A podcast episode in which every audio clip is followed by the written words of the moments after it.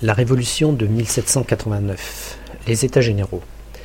Le 4 mai 1789, un soleil éclatant brille sur Versailles. Jamais dans la ville des rois on n'a vu tant de monde dans les rues. Des femmes en toilette de cour se pressent aux fenêtres, cependant que des grappes d'hommes et d'enfants ont pris d'assaut les toits. Sur les trottoirs, des militaires, gardes français et suisses, contiennent avec peine la foule en habits de fête qui se bouscule joyeusement.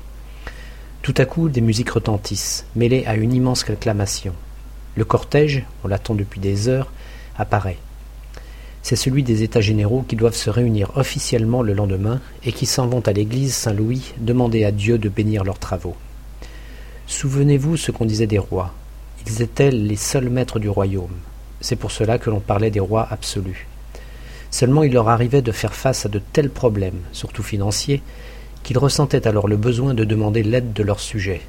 Dès le Moyen Âge, les rois ont donc réuni pour les consulter des prêtres, des nobles et des bourgeois. Depuis, mais très irrégulièrement, ces assemblées ont été convoquées selon le bon plaisir du roi. On les a appelées les États généraux. Pour que vous compreniez l'émotion violente qui, en 1789, a saisi tous les Français, il faut que vous sachiez que les États généraux ne s'étaient pas réunis depuis 1614. En 1789, tous ceux qui souffrent, tous ceux qui pètent de trop lourds impôts, tous ceux qui se sentent mécontents, il y en a beaucoup, commencent à espérer que les choses vont aller mieux. Imaginez-vous le 4 mai 1789 à Versailles. Là, devant la foule qui trépigne, s'avance un majestueux défilé, celui de ces 1165 hommes qui sont les députés nouvellement élus par les Français. Voici, magnifiquement vêtus, les représentants de la noblesse. Voici, dans leurs longues robes, ceux du clergé, c'est-à-dire les prêtres de tout rang. Voici enfin, salués par des rafales d'applaudissements, les députés du tiers-État. Si vous voulez comprendre ce qu'est le tiers-État, dites-vous qu'il rassemble tous ceux qui ne sont ni nobles, ni prêtres. Cela fait beaucoup de monde. Ce tiers-État, ce sont aussi bien les bourgeois des industries et des banques que les médecins, les avocats, les paysans, les ouvriers. Ils sont six cents, les députés du tiers-État, qui s'avancent, modestement vêtus de noir, comme l'exige la règle, et portant tous un cierge allumé à la main. Quand en habit et manteau d'or le roi passe à son tour, accroché à son chapeau l'un des plus gros diamants du monde, le régent, l'enthousiasme devient du délire. Soudain, c'est le silence, plus un seul applaudissement, des visages hostiles. C'est que Marie-Antoinette, dans une robe semée d'or et d'argent, apparut. En essuyant cet accueil, la reine pâlit. Des larmes brûlent ses yeux.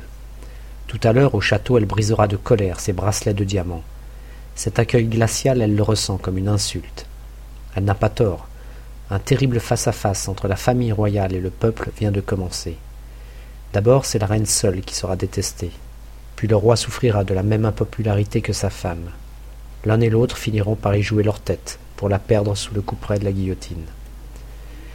Dans le cortège, parmi les rangs du tiers-état, attardons-nous à un petit homme maigre, étroit d'épaules, avec un visage impassible aux yeux plus verts que bleus, la tête recouverte d'une perruque blanche soigneusement poudrée.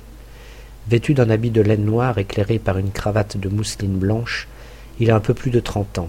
C'est un avocat d'Arras. Il se nomme Maximilien de Robespierre. Dès que l'on a annoncé la convocation des États généraux, il s'est jeté dans la bataille électorale. Pour le même poste de député, il y avait plusieurs candidats. Robespierre voulait gagner. Il a donc prononcé des discours, animé des réunions, annoncé aux électeurs les mesures qu'il réclamerait en leur nom s'il était élu. Il a répété cent fois avec la même flamme qu'aux États généraux il exigerait de Louis XVI une constitution, c'est-à-dire une sorte de contrat entre le roi et le peuple. Il l'a si bien dit qu'il a été élu. Le voilà donc à Versailles. Dès le 5 mai 1789, il va prendre sa place parmi ses 600 collègues du tiers-État, inconnus de tous, timides, effacés, mais prêts à se battre. Ces gens du tiers-État sont arrivés à Versailles en se disant qu'une pareille occasion ne se reproduirait peut-être plus avant des dizaines d'années. Si l'on voulait qu'il n'y ait plus d'injustice en France, il y en avait tant, il fallait la saisir, cette occasion. Le roi n'avait appelé les États généraux que pour obtenir d'eux de l'argent.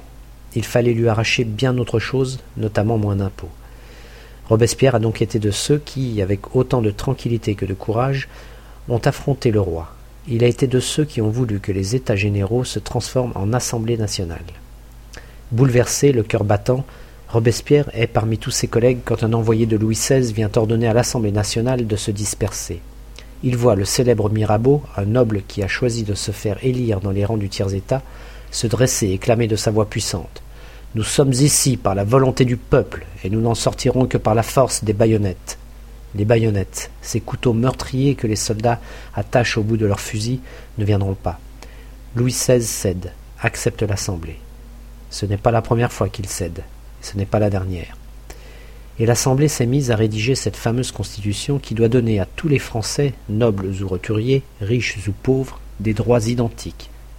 Autrement dit, l'égalité devant la loi. Le soir, rentré dans sa petite chambre, Robespierre écrit aux électeurs d'Arras que l'égalité et la liberté sont en vue. Les autres députés, chacun chez soi, écrivent la même chose.